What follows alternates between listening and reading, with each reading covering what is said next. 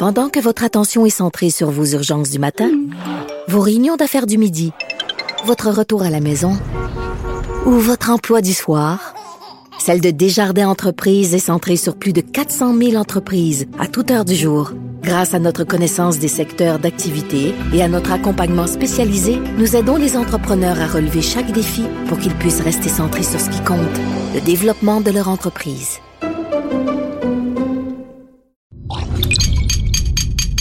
Cube Radio. Salut, c'est Vanessa Destinée et Dalila Awada. Racisme, diversité, intersectionnalité, des gros mots qui font trembler. Mais nous autres, il n'y a pas grand-chose qui nous intimide. On va crever l'abcès. Pigment Fort, c'est des discussions animées par des personnes racisées. Pour les personnes racisées? Nah, pour tout le monde. Yaz!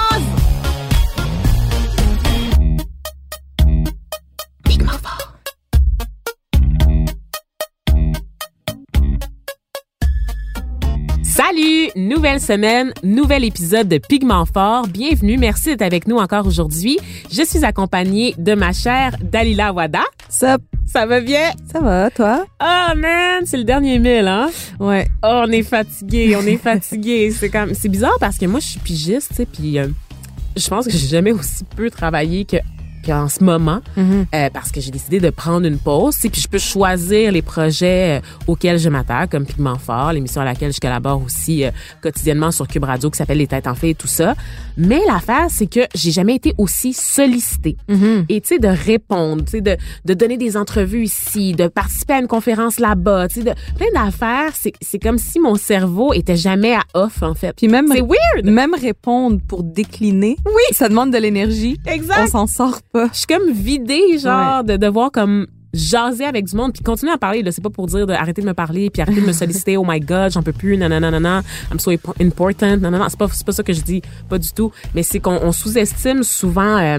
la fatigue qui accompagne euh, Mhm. le travailleur autonome sais qui doit plancher sur plusieurs projets parce que son attention plutôt que d'être concentré sur une seule chose Mhm. elle vagabonde. Donc je pense que c'est pour ça que aujourd'hui ça va être très très funky comme émission. On va on va euh, aller euh, dans le plus pur de ce qu'on voulait, la base de ce qu'on voulait pour Pigment. Fort. mais non, mais non. Parce qu'aujourd'hui, il y aura pas de thème d'invité. Parce qu'il y en a pas. C'est juste toi et moi, Dalila. Oh. Eh ben.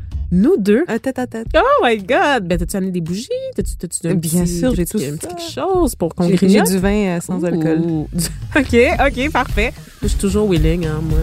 C'est du kombucha, ça?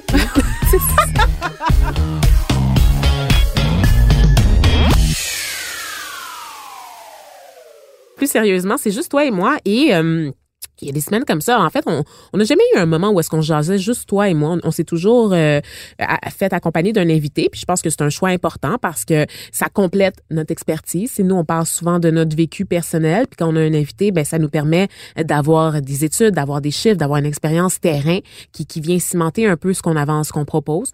Mais là, aujourd'hui, je trouvais ça quand même important euh, qu'on revienne sur un sujet qu'on a un peu mis de côté depuis le début de ce podcast, Mm. euh, qui sur lequel toi et moi on a des opinions très certainement, mais qui a fait l'objet de tellement de débats avant qu'on lance le podcast Ouais. qu'on s'était dit que c'était juste un peu cheap de le récupérer puis de commencer avec ça. Tu sais, il me semble que on avait besoin d'un recul. Et là, peut-être que vous devinez de quoi je vous parle entre les lignes, mais je vous parle de la loi. Ne le 21. prononce Ne dis rien! Je pense que si on dit loi 21 trois fois, François Legault apparaît derrière nous. Loi 21. Pour dire, au Québec, c'est comme ça qu'on vit. Laïcité. Non, mais plus sérieusement, la loi 21, je t'ai regardé, j'ai eu une hésitation, j'ai eu peur. mais la loi 21 qui, euh, qui vraiment a monopolisé les débats là, durant euh, l'été. hein. On promettait un automne chaud, euh, évidemment, parce que bon, les débats depuis l'arrivée de la CAQ au pouvoir, ça s'est concrétisé, euh, la mise en place là, euh, de cette loi-là. Euh, et, et avant qu'on lance le podcast, on était dans les pourparlers, on était comme, on va parler de diversité, on va parler de plein d'affaires, puis on était comme, ah, l'omniprésence de la loi 21, puis de la question de la laïcité, qui est un enjeu, un dossier énorme au Québec. Mais je trouve qu'on a été, on a été bien smart de pouvoir contourner ça puis de parler de d'autres choses aussi euh, d'amener d'autres C'est sujets fatigant d'être toujours dans ce sujet qui est hyper sensible. puis c'est les mêmes arguments tout ben, le temps c'est ça. Puis moi, j'ai, en tout cas, j'ai l'impression d'avoir fait le tour un peu. ouais Puis j'ai pas envie d'être enfermée dans ce thème-là. Ben c'est ça aussi, tu sais. Puis j'étais comme, man, je travaille avec Dalila Awada, tu sais. Elle était habituée de prendre la parole sur ces enjeux-là. T'as été, puis je le dis souvent, puis je, je sais pas comment tu le prends quand je dis ça, mais t'as tellement été longtemps la fille voilée de service. c'est poche, mais c'est vrai, tu sais, parce que les gens étaient comme, oh wow, elle est articulée, elle porte le voile, puis elle est capable de défendre ses idées, fait qu'on va la solliciter. Fait qu'à un moment donné, tu sais, j'étais comme, man, je peux pas te dire à Dalila, ok, on parle de la loi 21, puis on parle de laïcité, elle va imploser. Genre, capable, tu sais. Mais c'est comme, c'est comme si, en fait, ça me dérange pas d'en parler parce que je considère que c'est important puis je pense que j'ai un input qui est intéressant aussi. Mm. Euh, mais maintenant, aujourd'hui, en 2019, j'en parle selon mes termes quand ça me tente et avec euh, les conditions qui me conviennent. Et ça, C'est- c'est hot. Puis c'est pas tout le monde qui a le luxe de faire ça. Euh, parce que quand on est une personne racisée dans les Mm. médias, hein, souvent, puis on l'a dit là, dans l'épisode avec Judith Lucier, vous en rappelez sans doute, souvent on, se ramasse à être porte-parole un peu euh, de sa communauté, porte-parole des personnes racisées. Il faut intervenir. Puis ça, c'est une question que je me suis souvent demandé, en fait. Est-ce que le fait d'être une personne racisée dans les médias vient forcément avec le militantisme? va de pair avec le discours engagé? C'est une question que je me suis longtemps, longtemps posée, Dalila. Puis honnêtement, aujourd'hui, à ce jour, j'ai toujours pas de réponse. Puis ça va faire quatre ans que je suis dans les médias, tu sais. Je me, je me demande, tu sais... Tu sais, je le fais. Je le fais parce que c'est des sujets qui m'intéressent à la base. Si j'ai une formation en coopération internationale, fait que je m'intéresse aux relations interculturelles à la base. Mais si j'avais pas eu cette formation-là, puis j'avais juste ma formation en journalisme, là, qu'est-ce que je ferais?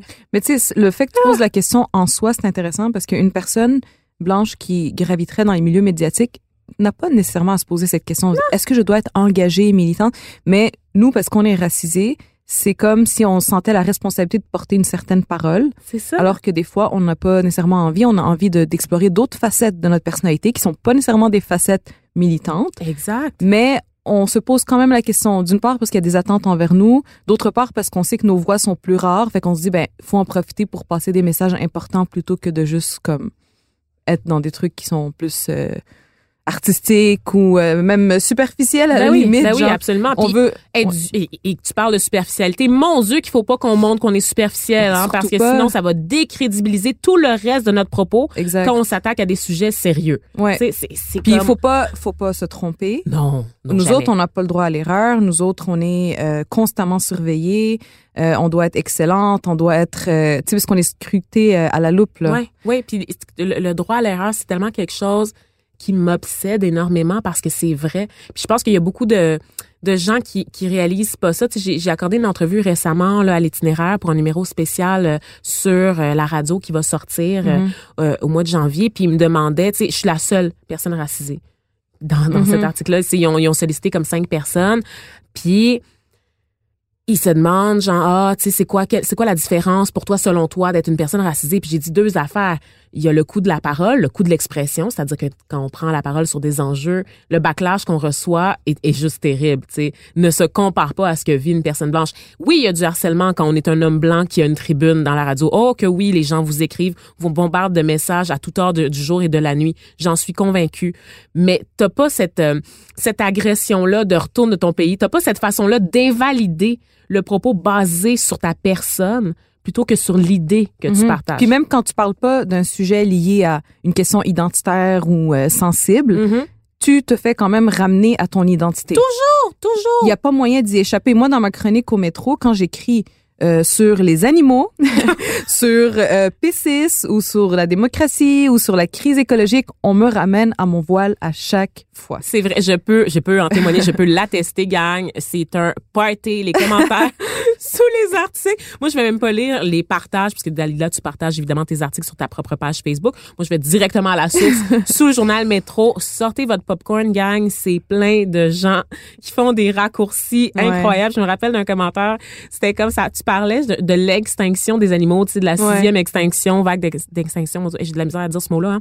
Puis, euh, il y a un monsieur qui disait que ben les, les guerres les guerres islamiques en Afrique genre c'est ça qui précipitait les extinctions des animaux tu sais que c'est vraiment c'est Ben, il y en a un autre. sur ce même, cette même chronique, on m'a dit si, si on fabriquait moins de voiles, peut-être qu'on pourrait sauver des espèces animales. wow C'est dit, OK. Oh C'est une idée God. parmi d'autres. Ça me fait pas. capoter. Donc ça, le coup de l'expression, et je reviens à l'idée principale, le fait aussi qu'on n'a pas le droit à l'erreur. Ouais. Puis ça, là, sais, je pense pour moi, le, le meilleur exemple, ça reste Mélissa François, qui était une journaliste là, Mhm. à LCN, à TVA Nouvelle, qui a fait l'erreur de dire, genre, qui a mal prononcé le nom du di- dirigeant nord-coréen de l'époque qui venait de, de mourir, en fait, si ma mémoire est bonne, euh, Kim Jong-un plutôt que Kim Jong-un. Et le backlash, l'espèce de, de mouvement qu'il y a eu contre elle, c'est parce qu'elle avait fait une erreur en ondes. Puis oui, c'est une journaliste. Oui, c'est une présentatrice nouvelle. Puis oui, il faut faire attention. Puis oui, tu devrais savoir ça. It's basic knowledge. En tout cas, quand tu es dans une salle de nouvelles à ce niveau-là, t'es pas capable de prononcer le nom d'un dirigeant, il y a un petit problème. Mais ça arrive à tout le monde, ce genre oui, des d'erreur. fois, on s'enfarge Oui, euh, on s'en fâche. Puis des fois, je veux dire, t'as un lapsus ou genre, sais, euh, je sais pas, là, des fois, tu sais, on, le téléprompteur, c'est mal indiqué, whatever, là, peu importe, là, ce qui s'est passé dans sa tête à ce moment-là, il y a une erreur qui a été commise. Le prix à payer pour cette erreur-là était complètement démesuré. Ouais. Puis on l'a tassé, on l'a plus jamais revu. Ouais. Puis c'est comme du jour au lendemain, elle disparaît de nos écrans. Puis c'est comme c'est poche, man. C'est pas Ça fait surtout capoter. que surtout que on, on se plaint souvent mettons des politiciens ou des personnalités publiques qui sont trop euh, tu sais robots lisses parfaitement comme léchés là sans aucune euh, Ben, la Aucune- langue de bois. ben, la langue de bois on se plaint effectivement beaucoup de la langue de bois mais quand on a des gens qui sont plus euh, vrais, plus authentiques, tu sais, je pense mettons à Catherine Dorion qui Ouais. qui n'hésite pas à s'exprimer, qui euh, qui prend la parole sur des sujets qui sont sensibles, qui laisse euh, parler sa créativité, euh, qui sort des sentiers battus. Ah mais là, ça nous fait capoter. Ouais. Puis on veut comme tout de suite ramener ça à une parole qui est consensuelle, lisse et parfaite. Ouais. Ben là qu'on se branche, est-ce qu'on veut la langue de bois ou on la veut pas? Tu sais, fait que moi je préfère des, des personnes publiques qui euh, des fois commettent des maladresses, Ouais. qui sont pas toujours parfaites, mais qui nous poussent à réfléchir, à aller plus loin que des gens qui sont euh, qui calculent chaque mot, qui sont obsédés par la stratégie, par la com. Ça fait pas des bons euh, Qui t'accusent des de. bonnes discussions. Ah ça, non, vraiment pas. Tu sais, des gens qui, qui vraiment, qui t'accusent d'avoir un agenda, mais qui sont pas capables de voir le leur. Moi, ça me fait capoter aussi, tu sais. Mm. En tout cas, mais bref. Ça, pour revenir à la, la fameuse loi 21. Mais c'est ça, c'est une émission spéciale aujourd'hui. C'est funky, ouais. là. C'est un ovni. On dirait que c'est comme une, euh, une poupée russe. À chaque fois qu'on parle d'un truc, En fait, on vous, on vous parle en direct d'un café. On est, on est chez nous. On Oui, est c'est ça. On est en pyjama. Exactement. Non, mais plus sérieusement, euh, tu sais, la loi 21, oh, oh, tu sais, on comprend. Le- on, on va commencer par la, la conception de la laïcité. Hein? Dalila, t'es-tu pour la laïcité? Je pense que oui, moi. Vanessa, bien sûr. Mais tu sais que c'est une boîte de Pandore. Ben qu'on oui, t'es Ouais. pour la laïcité. Moi aussi, je suis pour la laïcité. Mais il y a quelque part, euh, il y a quelque chose qui s'est perdu au Québec. En fait, je dois dire que plutôt c'est la CAQ qui a réussi un pari assez incroyable de de réussir à rendre laïcité et loi 21 indissociables. Mhm. Ce qui fait en sorte que quand je discute de ce sujet-là avec des gens qui sont pour la loi 21, ils ne comprennent pas que je peux que je puisse être pour la loi 21 euh, pour la laïcité mais contre la loi 21. Pour eux, c'est inconcevable Ouais. parce qu'on a réussi à, à, à faire à croire que c'était des synonymes. Ouais. Alors Puis- que c'est pas ça la laïcité. La définition de la laïcité, très à la base, à la base, la séparation du religieux de l'État. Ça, on est d'accord avec ça. OK? Par contre, la question qu'il aurait fallu poser, c'est est-ce qu'on pense actuellement que l'État a des moyens suffisants pour séparer la religion de l'État? Est-ce que, est-ce que la question c'est est-ce que la, la- la religion en ce moment, les mécanismes qu'on avait de contrôle, les, les dispositions qu'on avait étaient suffisants pour garantir la laïcité de l'État? Mhm. Ma réponse à cette question, c'est oui. C'est oui. Parce qu'avant la crise des accommodements raisonnables en 2007, 2008, 2009, là, il n'y en avait pas de problème de vivre ensemble. Il n'y en avait pas. Il y a eu quelque chose, il y a eu cette sortie-là d'un groupe qui a exigé, c'est les fameuses vites euh, givrées du YMCA. C'est ça qui est à l'origine de toute la crise. Puis les gens se sont réveillés à un moment donné au Québec, puis ont fait « Oh my God! Ça se pourrait-tu que notre mode de vie puis nos valeurs soient menacés par des groupuscules d'individus? » Avant là, toute la crise là, du YMCA, c'est ça qui se passait. Quelqu'un faisait une demande, puis était accepté ou refusé. Mais il n'y avait pas de directive, il n'y avait pas genre de procédure établie. Tu sais, les gens pouvaient pas se référer. Les gens y allaient à leur propre jugement. Il y a eu toute cette affaire de YMCA, c'est sorti dans les médias.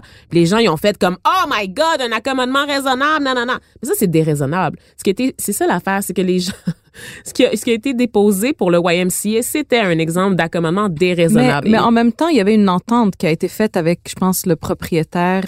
Fait que, à partir de là où il y a un- un- une entente entre deux parties, pourquoi en faire un débat public, tu sais? Parce que les gens ont eu peur.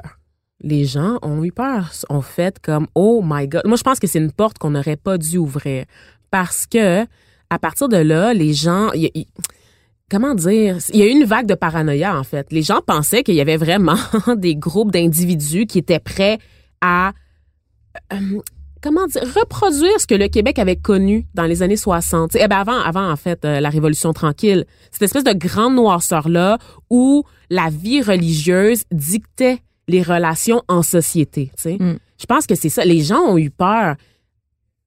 Puis le fait que ça soit rendu public, le fait que ça soit abondamment médiatisé, Mais c'est le rôle des que- médias. Mais hein. oui, Hum, c'est ça, hum, parce hum. qu'on a beaucoup parlé de la perception qu'il y avait une crise, alors qu'en réalité, il n'y en avait pas. Donc, c'est une perception qui est, entre autres, nourrie par le fait que ces cas isolés étaient montés en épingle Oui. et tournés en boucle Et ça dans donne naissance médias. à une hystérie, une hystérie pardon, collective qui, à ce jour, en fait, continue de faire des ravages, d'alimenter les clivages au sein de la société québécoise. Il y a Mm. un après YMCA, vite givré du YMCA, puis il y a un avant. C'est clair là, dans ma tête. Là. Euh, puis je pense que pour bon nombre de Québécois, on l'a oublié. Ben, je, je sais pas jusqu'à quel point on l'a oublié parce que c'est ce qu'on ressort toujours en exemple pour dire, vous voyez, le Québec, ça ne va plus, rien ne va plus. Tu sais, on sort toujours les mêmes Ouais. exemples. Les vite givrés du YMCA. Mais, mais genre, ça- c'est la révélateur. Ben oui, c'est ça. révélateur. Il y en a pas que tant que ça. Il y en a Mais c'est ce que que c'est ce que des chiffres à la euh, commission des droits de la personne et des droits de la jeunesse vont montrer. Tu sais, quand on prend le temps de regarder ces chiffres-là, on réalise que euh, il y a pas de, dem- de un nombre de demandes disproportionné et souvent les demandes d'accommodement qui sont faites, ça va être des demandes qui sont routinières, récurrentes, Mm. donc assez faciles à accorder, Ouais. qui vont pas venir euh, mettre en péril le fonctionnement de la société. tu sais. Non, la plupart du temps, en fait, c'est un accommodement pour une seule personne qui va demander, par exemple, euh, un congé ou un espace pour se consacrer à la crière. Tu sais, normalement, ça va pas empiéter sur les droits et libertés des autres personnes. Et c'est pour ça que l'exemple du YMCA est aussi flagrant, en fait. Puis euh, pour revenir, oui, tu l'as dit, Dalila, qu'il y avait effectivement... Euh, un- une entente qui était survenue entre le YMCA d'Outremont et euh, le- le- le- la communauté juive assidique là, qui se plaignait là, de pouvoir voir des femmes là euh, s'entraîner en petite tenue, ben en petite tenue, là, en tenue légère, en tenue sportive. Et c'était pas juste les femmes, en sous en passant, c'était aussi c'était aussi les hommes. C'était juste des gens en tenue légère. C'est ça. Puis justement, c'est ça l'affaire. Donc, un événement marginal, OK, qui a créé une espèce d'hystérie collective et un événement surtout qui, aujourd'hui, s'il se produisait, la loi 21 pourrait rien faire contre. Ça n'a pas rapport, encore une fois, tous ces événements isolés qu'on essaye de contrôler à l'a- à l'aide d'une loi étatique pour éviter les débordements puis euh, améliorer le vivre ensemble ou genre plutôt assurer le vivre ensemble. Mais la plupart des règlements qui ont lieu euh, au niveau des accommodements raisonnables, ça ne concerne pas l'État. C'est dans des milieux de travail, c'est dans, tu sais, c'est dans la, la sphère privée la plupart du temps, dans des commerces. Oui, puis la, puis la majorité ne sont pas faites pour des motifs religieux. Et on, à chaque année, on a, à l'approche de Noël, je, vais- Oh, je vais en parler. Ben oui, parce parce qu'il y a dans- beaucoup dans de, mythes qui circulent sur les accommodements. Euh, à chaque fois, quand Noël Tu approche... veux dire les fêtes? Parce que nous, les immigrants, on Ah n'aime oui, pas on- ça, Noël. C'est ça, faut pas dire Noël. On est Ben, ça, contre c'est un Noël. des mythes qui, qui, qui est récurrent, c'est que euh, les musulmans veulent interdire Noël, veulent interdire qu'on dise joyeux Noël, veulent interdire les sapins de Noël. Mais Noël, c'est Noël, Noël, Tu dis Noël, Noël, Dalila, oh my God. Noël, Noël. Oh mon Dieu, t'as pas pris en feu puis t'as dit Noël, je comprends pas. Je comprends Donc, pas. Donc, il y a ce genre aussi de, de littéralement des mythes qui se mettent à circuler sur les réseaux sociaux. Puis on a l'impression que ça devient comme une vérité. Puis ça, ça alimente aussi les tensions. Puis ça, ça me fait capoter. Parce que débattre de choses qui sont vraies, c'est une affaire. Débattre sur des affaires qui sont inventées de toutes pièces, là, là, on est dans un autre registre. C'est, c'est fou. Puis le- le- les gens réalisent pas que Noël, tu sais, c'est une, oui, c'est une fête chrétienne à la base, mais peu importe la communauté à laquelle tu appartiens, le groupe ethnique, le groupe religieux, c'est une fête qui est comme reconnue un peu partout dans le monde. C'est-à-dire qu'on sait que c'est un événement. Puis même si on la célèbre pas en allant pas à la messe, Ça veut pas exemple, dire qu'on veut l'interdire. Mais non, c'est ça, tu sais. Puis je veux dire, quel, Québécois va à la messe encore là? C'est, c'est- c'est de plus en plus rare aussi. Là. Les gens ont leur propre interprétation de ce que c'est Noël. C'est valide au Québec, c'est valide au Canada, c'est valide ailleurs dans le monde aussi. Là. Plein de pays là, sur la carte monde qui célèbrent Noël ou qui soulignent Noël. On Ouais. n'est pas En, anti en gros, Noël n'est pas menacé. Ben non. On peut collectivement se calmer. Gardez la- là, vos pâtés à la viande puis vos tourtières du Saguenay, là, parce que je sais que c'est deux affaires différentes. On n'est pas contre ça. On va pas les interdire. Là. Hein, on va pas les virer à l'al non plus. Peut-être.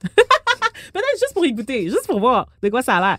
Mais euh, donc, des traditions... euh, Vraiment une, une fête célébrée partout dans le monde. Là. Fait que décrocher le de Noël, je vous assure que c'est pas une demande euh, d'accommodement qui, qui est réelle, qui est fondée sur quoi que ce soit. Ça revient constamment, année après année. Puis c'est alimenté par les sites d'extrême droite la plupart du temps. Soit dit en passant, c'est une freaking fake news. OK? Fait que ça, c'est dit.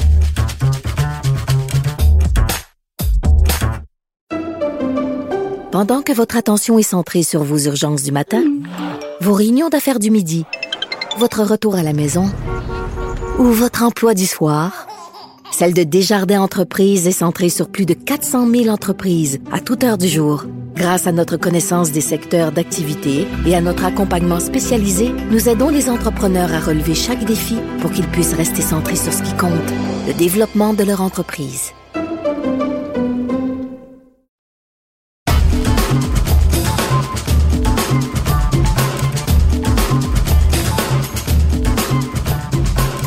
Revenir à la loi 21, en fait, euh, parce que hein, on a pris quelques détours, euh, n'est-ce pas, Dalila? Euh, Pas mal, oui. La route fut très sinueuse. Mais on a réglé des affaires, fait que c'est correct, OK?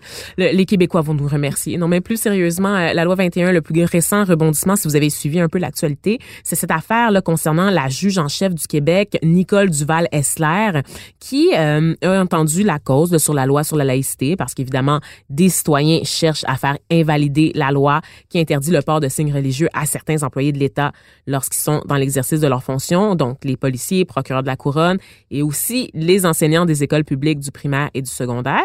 Et euh, l'audition était, était en appel, en fait, et elle portait sur une demande de suspension de la loi immédiatement. Donc, euh, vraiment.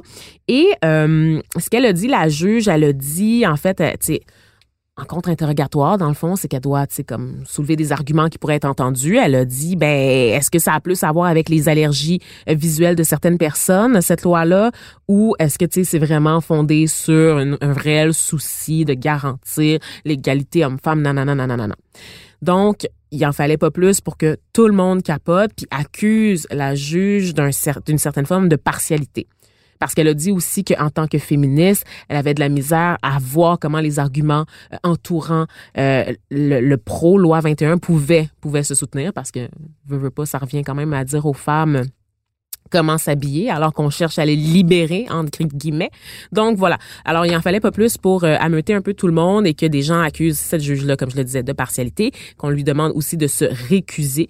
Euh, donc euh, c'est vraiment euh, Vanessa, ça veut dire quoi récuser? Ah oui, moi, hein? moi, je, je plaide pour qu'on définisse les termes qu'on utilise parce qu'on le fait pas assez dans bien des médias. Ben, en fait, récuser, on va le dire, c'est de la tasser du dossier. Aussi simple que ça. Euh, mais des petits mots fancy là, euh, du monde juridique, effectivement, euh, pour décrire le fait de mettre de côté euh, la juge Essler. Euh, évidemment, il y a des pour, il y a des contre, il y a des gens qui disent, ben non, ça fait partie de son travail de, de parler comme ça parce qu'elle soulève des arguments qui seraient normalement, genre, tu sais, débattus. Ben oui, exactement. Euh, et, moi, je, reviens sur ce qui a attiré mon attention, c'est euh, cette affaire d'allergie visuelle parce qu'au final, quand on parle de la loi 21, quand on parle de la réaction de certains Québécois, on s'entend que oui, la loi 21, elle concerne tout, tout, tous les signes religieux. Ça, on est d'accord là-dessus. Par contre, il y a une stigmatisation. Clairement, cette loi-là, elle n'a pas été faite à cause des juifs, des monsieur juifs qui portent la kippa, OK, ou des gens euh, comme Jagmeet Singh qui portent le turban. Cette, cette loi-là, surtout dans le fait de l'appliquer aux enseignants du primaire, vise avant tout les femmes musulmanes qui sont le plus susceptibles de s'intégrer à la société, qui travaillent justement dans ces espaces-là, C'est toujours étonnant quand on nous dit, mais, on nous dit, mais non, c'est pas discriminatoire, puisque tous les signes religieux sont visés. Comme si le fait d'énoncer cette phrase venait comme effacer les faits, la réalité, le fait que celles qui travaillent en majorité dans ces secteurs-là, qui portent des signes religieux, c'est des femmes qui portent le voile. Donc, c'est bien beau en théorie. C'est pas parce que ça, ça c'est écrit dans euh, la loi que ça affecte tous les signes religieux que les effets Mm. concrets sont les mêmes pour, euh, pour, pour tout, le monde. effectivement. Et surtout quand on se réfère tout simplement aux données démographiques du Québec, tu sais, Mhm. au niveau de l'immigration, clairement, tu sais, la, la menace en termes de chiffres, ça serait les femmes musulmanes selon la logique de la Oui, loi. tu puis, non seulement ça, c'est que ce, le voile que portent les femmes musulmanes, quand on le regarde dans quel contexte euh, ça s'inscrit, donc dans un contexte où il y a déjà une hostilité à l'égard des Ben personnes musulmanes, il y a déjà de la méfiance, il y a déjà de la haine, il y a déjà des stéréotypes, des préjugés, mais c'est dans ce cadre-là que s'inscrit la loi. Mhm, C'est pour mhm. ça que c'est pas banal, inoffensif. Exactement. N'oublions pas, n'oublions pas cet attentat quand même perpétré contre a- une mosquée. J'ai l'impression, honnêtement, qu'on l'a déjà oublié. Moi aussi. Que- Qu'est-ce qui a changé depuis ce temps-là? On a eu l'impression que ce serait un réveil, puis qu'il y aurait une prise de conscience sincère, réelle. Mais honnêtement, j'ai l'impression qu'aujourd'hui, c'est déjà derrière nous, puis qu'il y a réellement... En fait, il n'y a pas grand-chose qui a changé. Moi, là, pour avoir travaillé dans une salle de nouvelles, euh, en fait, le jour de la, hmm, le jour de l'attentat, je, venais de finir un quart de travail euh, à, dans un autre média dans lequel je travaillais, c'était à Radio Canada en fait. Et euh, je me rappelle, j'avais des collègues qui finissaient comme deux heures après moi. Et finalement, ces collègues-là ont été retenus toute la nuit Mm. au travail. tu sais. Et moi, on m'a appelé pendant la nuit. On m'a demandé, peux-tu rentrer comme à genre 7 heures du matin, tu sais, pour faire le relais, pour justement donner un peu de répit à ces collègues-là qui étaient déjà sur le plancher, tu sais, depuis comme pas mal 10, 12 heures déjà. Et je me rappelle quand je suis venue travailler le lendemain, l'onde de choc qu'il y avait dans la salle de nouvelles, tu sais, c'est- indescriptible en Mhm, fait. C'est mhm. une salle de nouvelles d'habitude c'est animé, c'est plein de vie, c'est c'est comme ça carbure en fait là à l'adrénaline. Puis là c'était comme calme plat, tension, tu sais, c'était tellement Ouais. tendu là. Moi, je pense, moi, je pense que cette journée-là, j'ai vécu beaucoup de colère. Ouais. Mais je pense qu'il y avait un état de stupeur aussi, un état de clair. choc collectif sur ce qui s'était passé. Et, et je pense qu'il y a eu une prise de conscience à ce moment-là. Oui, dans les heures qui ont ça. suivi, là, Oui, vraiment, dans je la pense que semaine le- qui a suivi, même Ouais. euh, le mois, Ouais, il y a, puis on a eu des manifestations de soutien à l'égard de la communauté Oui. musulmane aussi. Là, on a vu ça. des belles prises de parole. Absolument, absolument. Et très rapidement, je te dis, là, je travaillais encore dans la salle de nouvelles, là, tu sais, puis on partageait des articles. Non, non, non. Je voyais tranquillement les, les commentaires sous les articles relatifs à cet événement-là Ben oui, devenir de plus en plus haineux. c'est ça. En réaction. Genre, oh, re- revenez-en. Oui. Euh, puis des, des complots qui commencent Oui. à circuler. Finalement, c'est un musulman qui a fait ça. Oui, c'est juste qu'il s'est enfui. faux, où est, ouais, où est c'est le ça. deuxième tireur? Absolument. Puis ça, les gens n'en démordent pas. Il y a encore des gens aujourd'hui Ah, qui sont convaincus qu'il y a un deuxième tireur musulman puis que les médias ont, ont maquillé l'affaire pour venir en aide à la communauté musulmane. C'est parce qu'on est tous on est tous au service là, des islamistes radicaux, n'est-ce pas? On est tous les idiots utiles des islamistes radicaux. Non, mais c'est fou. Et, et, et ça me fait capoter. C'est ça, les gens étaient sur la défensive, comme si la gêne, la honte de ce qui Mhm. s'était passé chez nous, dans une société civilisée, supposément la plus ouverte au monde, comme ça on balayait ça sous le tapis. Mais là, euh, mais en même temps, là, ils l'ont cherché, là. En même temps, ils l'ont cherché, c'est eux, là, tu sais. C'est ça qui un- arrive quand on, on nous provoque. euh, tu sais, il y avait vraiment comme plein de commentaires qui finalement trouvaient que c'était légitime Ouais, il y a, y comme passé. une vague de commentaires de gens qui, qui excusaient, sans défendre, excusaient ce qui s'était passé, puis ah, on n'en parle plus, c'est derrière nous. C'est une erreur de parcours, mais tu sais, en même temps, c'est une erreur qui est justifiée, là. C'est un geste isolé. Tu sais, j'aimerais inévitable. j'aimerais revenir là-dessus sur le geste isolé parce que bon, c'est vrai qu'il y en a pas eu d'autres dans les mosquées au Québec, mais là où on peut pas parler de geste isolé, c'est que c'est une fausse compréhension de ce que c'est la violence de penser que ça sort de nulle part. Mm. La violence, ça pop up pas comme ça un jour sans qu'on s'y attende, sans qu'on ait eu des indices au préalable qui nous indiquaient qu'il y aurait une escalade de violence. Mm. Dans toutes les sociétés, quand on assiste à, ce- à ce genre d'événement, c'est qu'il y avait un terreau fer- fertile C'est ça. pour euh, en arriver là. Puis c'est ça qu'on puis c'est d'où ma colère parce qu'on faisait semblant tout d'un coup que mais c'est un loup solitaire, d'où qui sort, on le sait pas, mais c'est la société qui produit ça. Mm.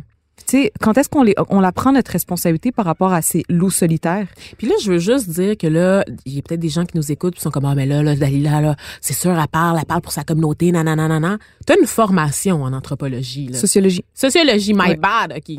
T'as une formation là-dedans quand même. Ouais. T'étudies ces phénomènes-là. C'est- mais c'est exactement là. documenté. Ça vient pas de ta tête. T'inventes pas Non. ça pour, pour défendre quel- Non. une- un agenda quelconque. C'est juste, c'est c'est factuel, en Ouais. fait. 100, ben 100%. Puis c'est ce qu'on peut observer à travers l'histoire.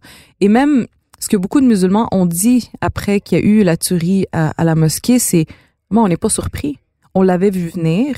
On savait que ça allait arriver parce que c'est comme ça que ce genre d'événements se produisent. Il y a une escalade de la violence. Il y a des- une, une augmentation des discours haineux, une augmentation des agressions verbales et physiques dans les espaces publics, euh, plus de discrimination, euh, des boucs émissaires, de la stigmatisation. Ça s'accumule, ça s'accumule. Pendant ce temps-là, ça boue, ça boue, ça boue. Puis à un moment donné, bam, ça pète. Ça a glacé le sang. Ouais. Ça a glacé le sang, puis ça s'est produit. Ouais. Tu sais? Puis je dis pas que dans toutes les sociétés, c'est ce qui va se produire nécessairement, mais on peut pas faire semblant de pas avoir eu de signes précurseurs de cet attentat-là. Et quand ensuite, un gouvernement qui est au pouvoir, qui fait des lois en disant non, non, non, non, non, mais c'est pour le vivre ensemble, c'est pour la diversité, tout va aller mieux après ça, mais des lois qui visiblement visent les personnes racisées, visent les minorités ethniques, culturelles, religieuses, il y a une légitimité qui s'installe. On dirait que ça vient cautionner tous les comportements inacceptables des individus, de monsieur, madame, tout le monde dans la sphère privée, parce que en haut, dans la pyramide sociale, tu as l'État qui vient de faire un règlement qui ouvre la porte à la discrimination, qui dit oui, c'est correct de traiter des gens différemment. Puis il faut se méfier de ces gens-là. Il faut neutraliser leur apparence. Puis s'ils refusent de comply, s'ils refusent de, de se soumettre à la loi, ce sont des radicaux. Ouais. Il, y a, c'est- il y a cette équation-là, il y a ce, ce raisonnement-là qui, qui est lancé. Là. Combien de, de gens j'ai vu dans quand il y a eu la commission justement là, de où est-ce que le ministre J- Jolin Barrette entendait des gens sur la loi Mhm. 21, euh, commission pendant laquelle euh, audition pardon pendant les- lesquelles les groupes religieux n'étaient pas invités à se faire entendre. Les premiers concernés Oui, par cette loi-là n'étaient pas aucune, autorisés. aucune enseignante qui porte le voile ou aucune euh, personne juive qui porte euh, la kippa.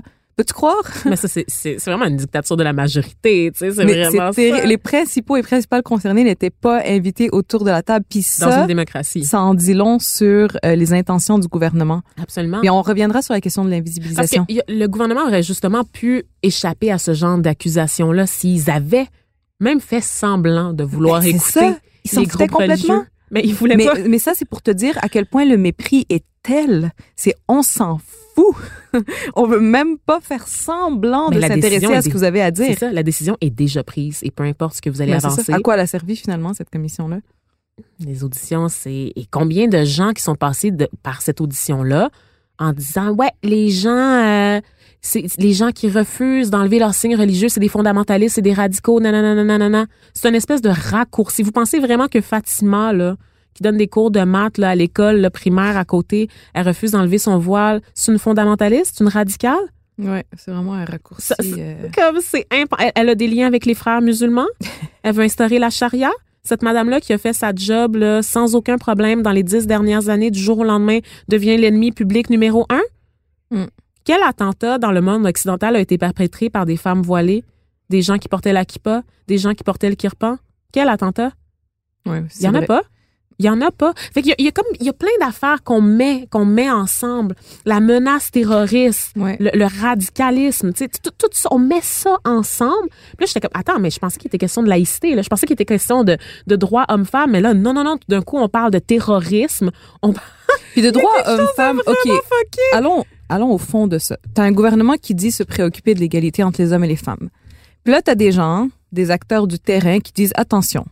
Vous n'allez pas contribuer à l'égalité homme-femme parce que, par exemple, les femmes qui portent le voile et qui vont être visées par cette loi ne vont pas, pour la majorité, enlever leur voile. Il y en a qui vont le faire. Mhm. C'est, c'est légitime. Je, je porte évidemment aucun jugement là-dessus. Mais la plupart risquent de ne pas le faire. Comment êtes-vous en train de contribuer à l'égalité homme-femme? Concrètement, dans les faits, OK? Mais encore une fois, ils s'en foutent. Parce que l'important, c'est juste de dénoncer qu'on s'intéresse puis qu'on veut promouvoir l'égalité homme-femme. Mais ce que ça crée comme conséquence réelle, on s'en fout.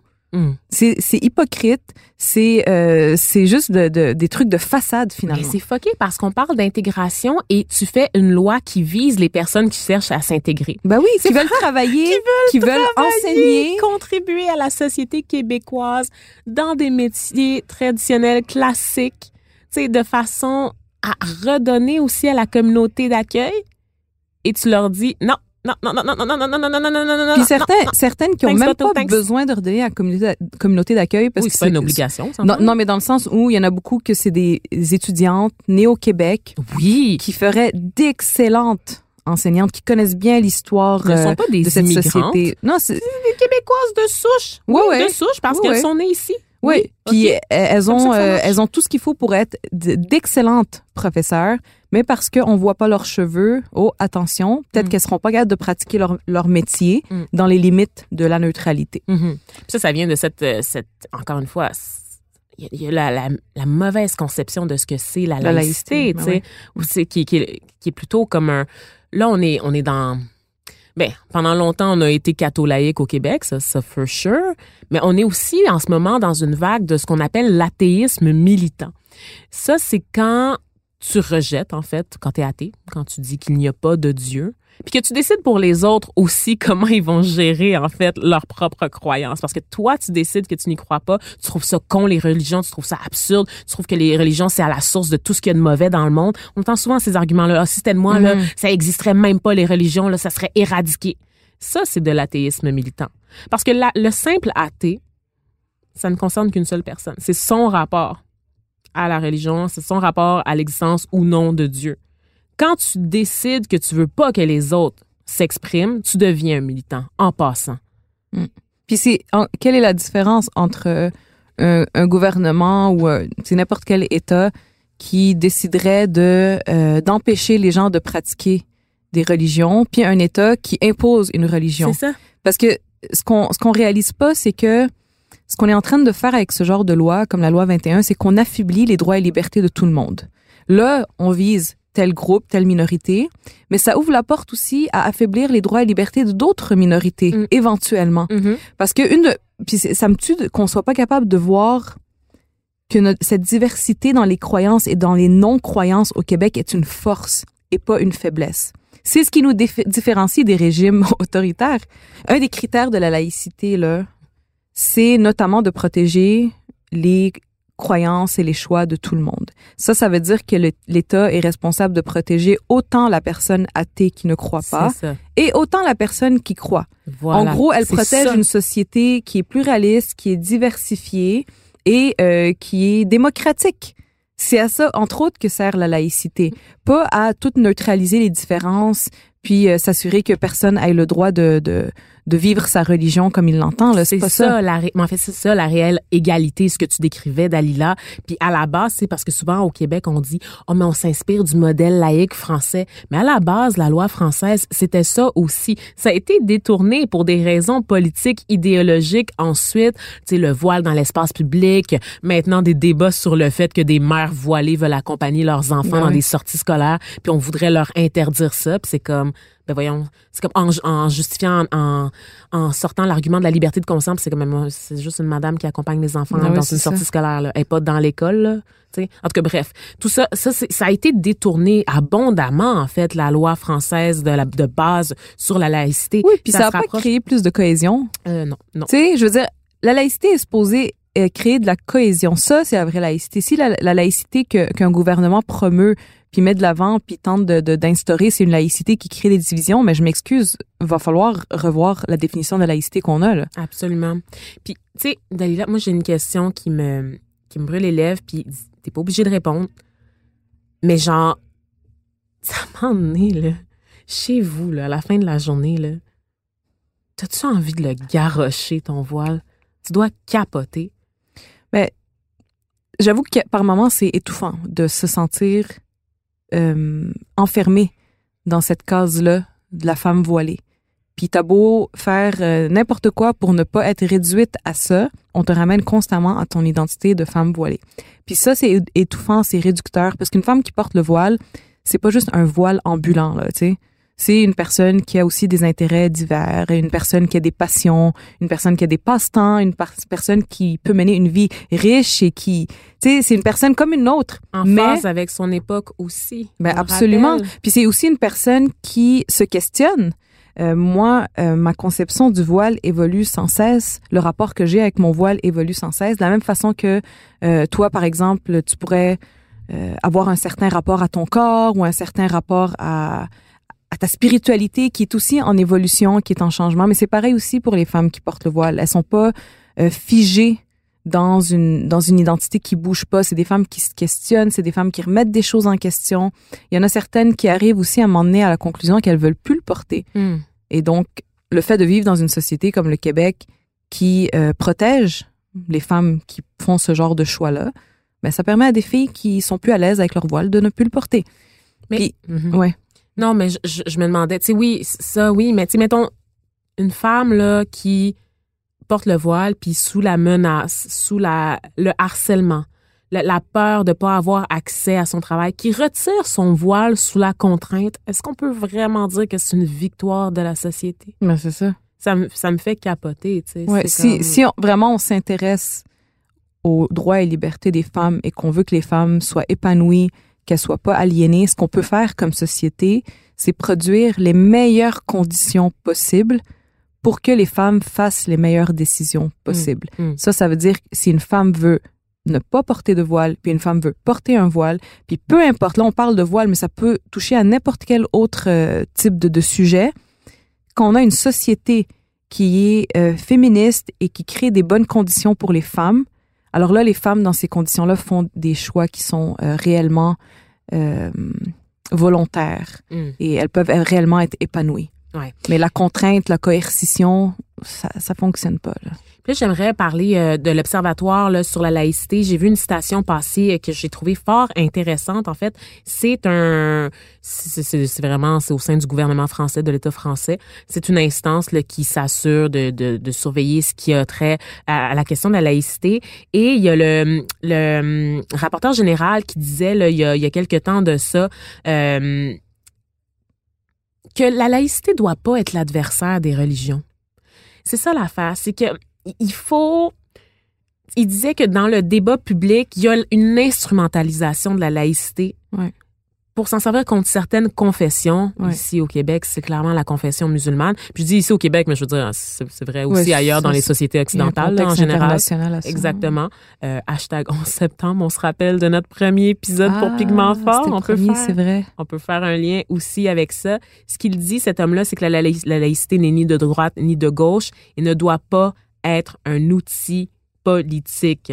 Il faut éviter cette mauvaise interprétation-là constamment par la classe politique de ce que c'est la laïcité. C'est un outil de liberté religieuse, en fait, la laïcité, qui dit que tout le monde est égal, comme tu l'as dit tout à Mhm. l'heure, autant l'athée que la personne de confession musulmane, que la, la personne de confession sikh, bouddhiste, hindouiste, tout, tout le On kit. est chanceux d'avoir ça au Québec, là. Oui. Il faut le chérir. Puis tout ça était garanti, était garanti avant la loi 21 aussi. Il n'y en avait pas de problème à ce niveau-là. Il n'y avait pas de gens qui cherchaient à nous imposer la charia au sein du gouvernement. C'est pas vrai. C'est des histoires pour compter des peurs, des histoires de croque Puis même s'il y en a qui voulaient faire ça, ben il y a des réglementations a qui vont, qui vont les empêcher de faire ça. Il y a déjà des mécanismes légaux pour empêcher ce genre de virage-là. Après ça, si on veut renforcer la laïcité, moi je suis pas contre, mais qu'on la sûr. renforce d'une manière qui est cohérente, qui est factuelle, qui est appuyée sur des données. et qui est inclusive, c'est-à-dire Ben oui. qui tend la main aux minorités plutôt que de chercher à les démoniser aux Des yeux. émissaires. Oui, Puis il y a un autre, un raccourci qui est beaucoup fait avec la loi 21, puis tu l'as un peu évoqué au début, c'est quand on pense que être contre la loi 21, c'est être contre la laïcité. Mhm. Puis là, il y a autre chose, c'est qu'on pense que d'être contre les religions voudrait dire qu'on doit nécessairement être pour la loi 21. Mais tu peux être une personne critique de la religion, tu peux ne pas aimer l'islam, tu peux ne pas aimer le voile, trouver que c'est aliénant, que c'est débile, que c'est arriéré, mais quand même être contre la loi 21 parce que tu es une personne qui trouve que les droits et libertés, c'est important. Tu es une personne qui trouve qu'il faut éviter la discrimination dans la société. Tu sais, il y a comme ce raccourci de moi, puisque je suis contre les religions, alors je devrais nécessairement Être défendre la, la loi loi 21. 21. C'est Ben pas ça, là. Ben Moi, j'ai des amis qui, qui me challengent sur la question du voile, qui me disent, tu sais, je l'aime pas trop ton voile, je trouve ça bizarre. Pour- pourquoi tu portes Mm. ça? Euh, c'est des, des athées convaincus, Mm. mais qui se sont quand même opposés à ce type de loi discriminatoire. Ils font la part des choses. Mhm. Tu sais, moi, je vais te le dire, là, Dalila, moi, j'ai un malaise là, avec le niqab puis la burqa. Tu sais, je veux dire, pour moi, ça, ça reste... Moi, je... je puis ça, il y a ça aussi, c'est parce qu'on met souvent, tu sais, les signes religieux, genre sur le même pied d'égalité. Tu sais, c'est comme, ah ouais, ah ouais, OK, euh, vous êtes contre la loi 21, fait que la burqa dans la fonction publique. Puis là, t'es comme, ben non, là, il y a pas... non, non, non, ça, c'est non, c'est non, je veux jamais. Tu sais, ça, ce sont, en fait, des, des voiles avec lesquels j'ai j'ai énormément de misère. D'abord, pour des raisons d'identification personnelle, effectivement, là, tant pour le niqab que pour la burqa. Ensuite, parce que, ben, j'ai de la misère à le dissocier effectivement, tu sais, des régimes très très très très oppressifs là, euh, à l'égard des femmes. Donc pour moi, tu sais, c'est pas, tu sais, c'est pas, je suis contre, je pense fondamentalement, ces deux voiles là. Par contre, c'est pas parce que je suis contre la burqa puis la niqab que genre je vais dire à des femmes qui le portent, je veux pas te voir dans la rue. Même, c'est les condamner, c'est les condamner à vivre en retrait de la société. Elles, vont- elles ne vont jamais s'intégrer. Oui, puis le fait de pas aimer quelque chose, parce que c'est légitime que, que t'aimes pas ça, Ouais. que tu sois contre, mais ça veut pas dire qu'on doit diriger de la haine envers le, ces, ces humaines, ces individus-là. Ouais. Parce que c'est des humains qui sont derrière Exact. ces voiles-là. c'est- ouais, c'est derrière ces habits-là. Je voulais aussi parler de la question de l'invisibilisation dans le cadre de la loi 21. Mm. Ben, d'abord, j'aimerais souligner quelque chose de, de positif. Really? Attention, wow. Je suis pas prête pour ça. pas sur la loi 21, mais sur le fait que j'ai l'impression qu'au Québec, il y a quelque chose qui a changé entre, euh, mettons, 2013 puis maintenant. Oh my God, la charte des valeurs au. C'est le fait qu'on donne davantage la parole aux principales concernées. Hmm. En 2013 et en 2014, pendant le débat sur la charte des valeurs, on était comme quatre, cinq mêmes personnes qui parlaient tout le temps, euh, qui prenaient la parole publique euh, sur ce sujet-là. J'ai l'impression qu'aujourd'hui, il y a un réel souci, notamment dans les médias, d'accorder la parole aux principales concernées. Et donc, on a vu dans les derniers mois, pendant tout le long qu'on débattait de la loi 21, différents visages. Euh, des femmes euh, qui ont pu s'exprimer sur leur réalité, parler des conséquences de cette loi dans leur vie et euh, beaucoup de visages différents. Donc Mm. moi ça j'ai trouvé que c'était un gain par rapport aux dernières années Mhm. dans le sens où on comprend l'importance d'inviter sur la table celles qui sont affectées par la loi. Puis qui vivent différentes expériences. Parce Mhm. que toi, en tant que Dalila Wada, femme voilée, tu vis une expérience différente que telle, telle, telle personne, à femme voilée. Tu sais, c'est ça. Vous Exact. vous êtes pas un bloc monolithique. C'est ça, on peut pas être porte-parole de tout le monde. Non, c'est ça. Les expériences sont différentes. Ouais. Puis de voir autant de visages aussi, ça humanise tellement. Ouais, mais c'est pour ça que je pense que le gouvernement avait pas intérêt à inviter ces personnes-là à la commission parce que ça serait mettre un visage humain sur ce genre de loi. Puis on veut pas ça. Et on veut invisibiliser euh, ces humains-là qui sont affectés. Puis c'est quelque chose que font beaucoup de commentateurs publics quand on parle de laïcité. On utilise comme un jargon euh, juridique, euh, technique, pour finalement complètement évacuer quelque chose qui est tellement basique, c'est-à-dire que ce sont des, ce sont des humains qui sont affectés par cette loi-là. Mhm. Donc, la laïcité, c'est pas juste un concept. La neutralité, c'est pas juste un concept. C'est aussi des humains en chair et en os. Et pour ça, j'aimerais ça présenter trois petits, petits, petits portraits. Ah, c'est bien hot. C'est Oui. des chouchous? Ben, non, mais en fait, décrire un peu un profil type de femmes que moi j'ai rencontrées dans les derniers Oui. mois qui sont affectées par la loi 21 pour Oh, qu'on j'aime réalise c'est qui ces gens-là. ok? J'aime ça. Donc, j'ai parlé avec beaucoup de femmes musulmanes, tu t'en doutes, je- j'en connais beaucoup. Oui. Et euh, j'ai rencontré une en particulier dont l'histoire m'a beaucoup touchée. Elle est mère monoparentale. Puis elle s'est donnée à 100% pour finir son bac rapidement, un bac en enseignement, parce qu'elle voulait pouvoir tout de suite être sur le marché du travail, puis euh, subvenir aux besoins de, de son enfant. Et donc, cette femme-là, elle s'est donnée à 100%. Elle a terminé ses études au moment où la loi a été adoptée. Puis aujourd'hui, elle peut pas travailler avec son diplôme, alors qu'elle a un enfant duquel elle doit s'occuper. Donc ça, c'est le genre de situation où quand je dis il y a des humains derrière cette loi-là, mais c'est ça, parce que cette femme-là, c'est quoi ses options? Ou bien elle retourne aux études, mais ce qui, je veux dire, financièrement, c'est c'est C'est pas viable. catastrophique. C'est pas viable. Ou bien elle se trouve un emploi qui est pas, euh, qui est en bas de ses qualifications. Tu sais, elle se contente de quelque chose qui, qui la paye pas bien ou qui la rend pas heureuse. Mhm. OK? Donc, il n'y a aucune solution pour cette femme-là qui, euh, qui est optimale. Un deuxième euh, profil de personnes que j'ai rencontrées, c'est des filles québécoises qui sont vraiment nées ici, là, qui connaissent bien la société, sont passionnées, sont habiles, sont rigoureuses et depuis toujours.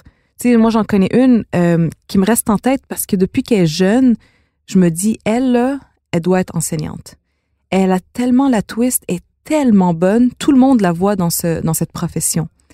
Alors elle aussi, elle s'inscrit dans le bac en enseignement, elle termine ses études, bam, elle peut pas enseigner. Alors que c'est sa vocation littéralement là. Elle serait probablement plus habile que ben des gens qui vont pouvoir se faire engager sans jamais se poser ce genre de questions. Oui, les gens qu'on ramasse parce qu'on est en pénurie d'enseignants, Ben, c'est fait que les gens qu'on ramasse un peu partout, là, qui ont des diplômes dans n'importe quel domaine, mais que, qui ont un bon français, fait Mhm. qu'envoyer dans une salle de classe euh, sans formation en pédagogie là, devant une trentaine d'enfants hyperactifs. C'est terrible. Puis la- le troisième profil euh, de, de personnes que j'ai rencontrées, c'est les enseignantes qui sont euh, protégées par la, loi- par la clause euh, grand-père. Et donc, celles qui sont déjà enseignantes et qui vont pas perdre leur emploi. Mais J'en connais une qui enseigne depuis à peu près 15 ans. Mais c'est quand même difficile parce que d'une part, elle subit en ce moment la réprobation de quelques parents, de quelques collègues, parce que ça a ces effets-là. Même si... euh, des parents puis des collègues qui avaient jamais rien dit avant. ben oui, hein. Là, ils se sentent ça. légitimés de commenter son voile, puis eux autres, ils comprennent pas nécessairement qu'elle est protégée par la clause grand-père. Ah bon. Fait que là, ça crée une atmosphère de travail qui peut être un peu désagréable. Et non seulement ça, c'est que cette femme-là, elle aspirait à appliquer à d'autres écoles, et c'est comme si ça la confine dans ce lieu de travail et dans ce quartier. Parce qu'admettons qu'elle déménage, là, tu sais, avec ses enfants, son mari, whatever, puis qu'elle veut aller vivre un peu plus loin, dans une plus grande maison, puis là, elle doit se demander si elle peut réellement faire ça. Hmm. Parce que si elle quitte son emploi, Ben, elle a aucune mobilité possible. exactement, elle Ni- peut pas réappliquer ailleurs, ou alors elle doit se dire, ben, je vais aller vivre plus loin, puis je vais faire comme une heure, une heure et demie de trajet à tous les jours pour aller travailler. Ben non, c'est qu'on va prendre une, une enseignante qui est qualifiée dans le secteur public, puis on va l'envoyer au privé. C'est la seule option qui lui reste. Fait que ça restreint, ça restreint beaucoup les libertés. Puis ça, c'est des histoires que j'entends sans cesse de la part des personnes qui sont affectées. Donc c'est pas c'est pas banal, c'est vraiment tragique là, c'est triste. Puis on peut pas voir ça comme un gain dans la société. On n'a pas fait un gain avec la loi 21. On est en train de reculer, puis on est en train de perdre des choses qui sont précieuses. Hmm. Ça fait. Je sais pas quoi rajouter parce que, tu sais, t'as- t'as t'as vraiment, Dalila, résumé ce que je pense de cette loi-là, tu sais, avec en plus ces témoignages-là, ben en fait, c'est ces portraits-là de Mhm. femmes que tu côtoies, parce que toi, je te je rappelle que tu as fondé, euh, ben en fait, la Fondation Mhm. Parole de femmes, où justement, tu sais, tu donnes la parole, qui était un, un outil avant, euh, Oui. dans, dans la foulée de la Charte des valeurs. Absolument. En Voilà. fait, je l'ai créé en, en, euh, fin 2014. Le débat sur la charte venait de terminer. Mm. Puis il y avait tellement de violence sur les réseaux sociaux. Puis après les prises de parole Mhm. des femmes qui portaient le voile, que je me suis dit, mais j'aimerais créer des Un espaces de parole qui sont agréables, Sécuritaire. le fun. Ouais. Puis ça, c'est vraiment nice. Puis fait que t'en, t'en as vu passer, là, beaucoup, beaucoup, Mais beaucoup, en. beaucoup. Puis à titre de personnalité publique aussi. J'en reçois tout le temps dans Ben mon voilà, t'es inbox. constamment sollicité, des Ouais. gens, des témoignages. Donc, euh, tu sais, gardez ça en tête la prochaine fois que vous allez, vous allez entendre parler là, des débats sur la loi 21 qui vont se poursuivre, hein, parce qu'on on le rappelle que même si François Legault, quand il a déposé ça là, avec euh, Jolin Barrette, euh, il a dit bon, c'est réglé. On vient de tourner une page d'histoire du Mm. Québec. C'est pas réglé. Ben, c'est loin d'être réglé. Surtout qu'il faut rouvrir le dossier dans quelques années parce que ça a été adopté euh, avec euh, Ben, en faisant euh, appel à la clause dérogatoire là, pour euh, Euh, les droits et libertés, la charte oui, canadienne. c'est ça. Donc, ça fait en sorte qu'il y a comme une espèce de délai dans cinq ans. Il faut encore une fois redébattre de cette question-là. tu sais. C'est ça. Fait que, Fait que le dossier est clairement pas fermé. il est pas réglé Clairement pas. Puis j'ai même l'impression que ça va être utile pour ce gouvernement de rouvrir le dossier puis aux prochaines élections puis de dire hey votez pour nous parce qu'on va pouvoir re, euh, revalider cette loi-là. C'est que moi j'ai peur en fait Dalila parce que le fait que les Québécois pensent que c'est pas que pensaient que c'était réglé alors que ça ne l'est pas, ça fait en sorte qu'on va continuer d'avoir des semaines, des mois, des années de débats sur ces questions-là et ça va juste accroître le Puis il y ressentiment. a toujours quelqu'un qui voudra aller plus loin. On l'a vu même dès que la loi a été adoptée, il y avait déjà un groupe qui s'est formé de gens qui réclamaient L'abolition que- de la clause grand-père. oui, puis à ce que genre la loi soit étendue à d'autres professions également? Effectivement, parce qu'on a ouvert une porte. Ouais. C'est tout le temps, c'est Ouais. ça. Puis ça où est-ce qu'on met la limite? Et où la ligne là? J'espère que François Legault a des réponses à ces questions. Euh, mais euh, plus sérieusement, c'est ce qui conclut pour l'instant euh, notre premier de plusieurs avis sur la loi 21 parce que je pense que après l'automne chargé qu'on a eu, c'était important qu'on revienne sur ce dossier-là là, avant mm-hmm. la fin de l'année, qui quand même est un, dossier en fait qui a marqué la dernière décennie carrément. C'est ça l'affaire. C'est le point sur ce dossier-là, genre qui, qui nous occupe depuis, genre, à peu près 20 euh, ans? Ouais. C'est fou, là. Est-ce que je sais compter? Parce non, que, 10 ans. plus, ben, plus que 10 ans maintenant, hein. Ça fait une quinzaine d'années. Puis, faut se poser la question, quand on est occupé à débattre constamment de ce sujet-là, ben, on n'est pas en train de mettre ce temps et cette énergie sur d'autres affaires qui sont infiniment plus urgentes et prioritaires. Les, ben bien sûr. Donc, euh, les dossiers qui sont chers aux Québécois, là, toutes ces promesses électorales qu'on vous avait, euh, on, attend, on attend encore de voir euh, d'autres dossiers qui ne concernent pas les immigrants être déposés très, très, très rapidement par des ministres très, très zélés.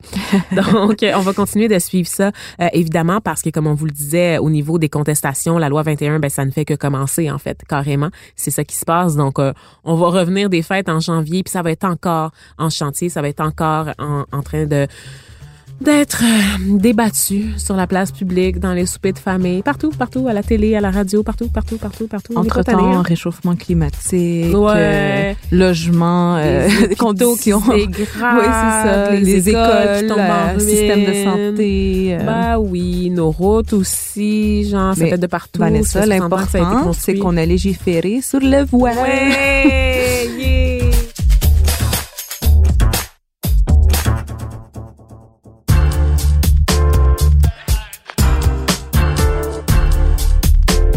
Le chouchou de la semaine.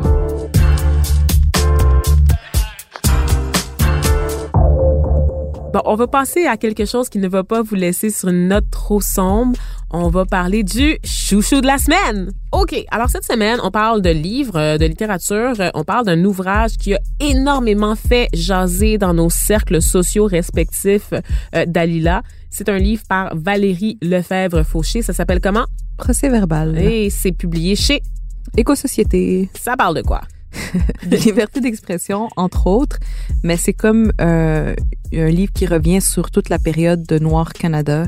Donc, quand ce livre-là de Alain Deneau a été publié, il y avait eu toute la saga euh, autour du fait qu'ils avaient été poursuivis, la maison d'édition et euh, les auteurs poursuivis par euh, ces les compagnies qui étaient dénoncées. Oui, je rappelle que euh, Noir Canada, ça concernait le pillage, la corruption, la criminalité en Afrique. Ça mhm. parlait des mines canadiennes hein, qui sont juste mhm. qui, qui font euh, des atrocités dans d'autres pays. Puis puis tu sais j'ai dit que l'auteur était Alain Deneau mais il y a deux autres auteurs ce qu'on oublie souvent je crois c'est William Sacher et Delphine, Abadi. Oui, absolument. Oui, donc ça leur a valu deux poursuites de compagnies minières qui ont totalisé 11 millions de dollars. Alors, dix ans plus tard, Éco-Société voulait redonner la parole sur ces enjeux euh, démocratiques et réfléchir sur la question de la liberté d'expression, sur la question de, de, la prise de parole et sur le travail d'écrivain et d'éditeur et éditrice aussi. De journaliste aussi, parce que Alain Deneau, quand même, euh, il est dans ces eaux-là aussi, euh, ne l'oublions pas. Euh, donc, un ouvrage, un travail percutant, important de sa part, et je pense que cet ouvrage-là aussi sur la liberté d'expression dans ce contexte-là est un incontournable. Je l'ai pas totalement fini, j'ai presque fini, puis vraiment, c'est fascinant parce que ça ça pousse la réflexion plus loin. Ça sort des sentiers battus, puis ça, ça fait, ça fait pas dans les, dans, dans les clichés, dans les lieux communs. Tu sais, Valérie Lefebvre-Fauché nous amène vraiment à élargir notre pensée. Puis on peut être en désaccord avec certaines choses qu'elle énonce, mm-hmm. mais ça nous oblige quand même à, à réfléchir euh, moi, je pense que c'est une voie euh, essentielle. Mm-hmm. Et là, je veux juste spécifier que j'ai dit qu'Alain Deneau était dans ces eaux-là. Pourquoi? Parce qu'il fait un travail en fait, médiatique qui est mm-hmm. formidable, mais il reste quand même philosophe de, de profession. Là, donc, euh, juste pour éviter tout malentendu, je veux pas être poursuivi, moi non plus.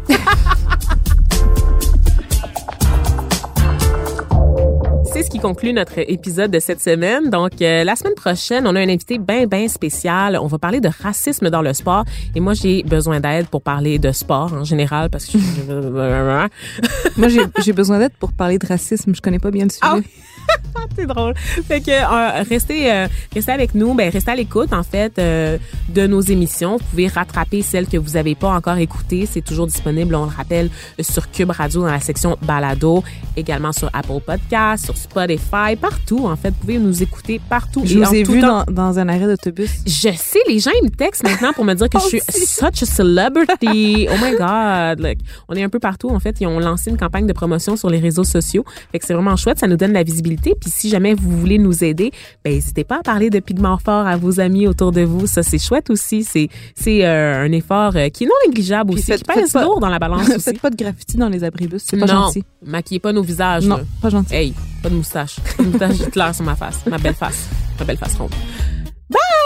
Merci, Vanessa. Ciao, Dalila. À la recherche et à l'animation, Dalila Awada et Vanessa Destiné. Au montage, Philippe Séguin. À la réalisation, Bastien Gagnon La France et Vanessa Destiné. Pigment Fort, c'est une idée originale de Vanessa Destiné et c'est une production Cube Radio.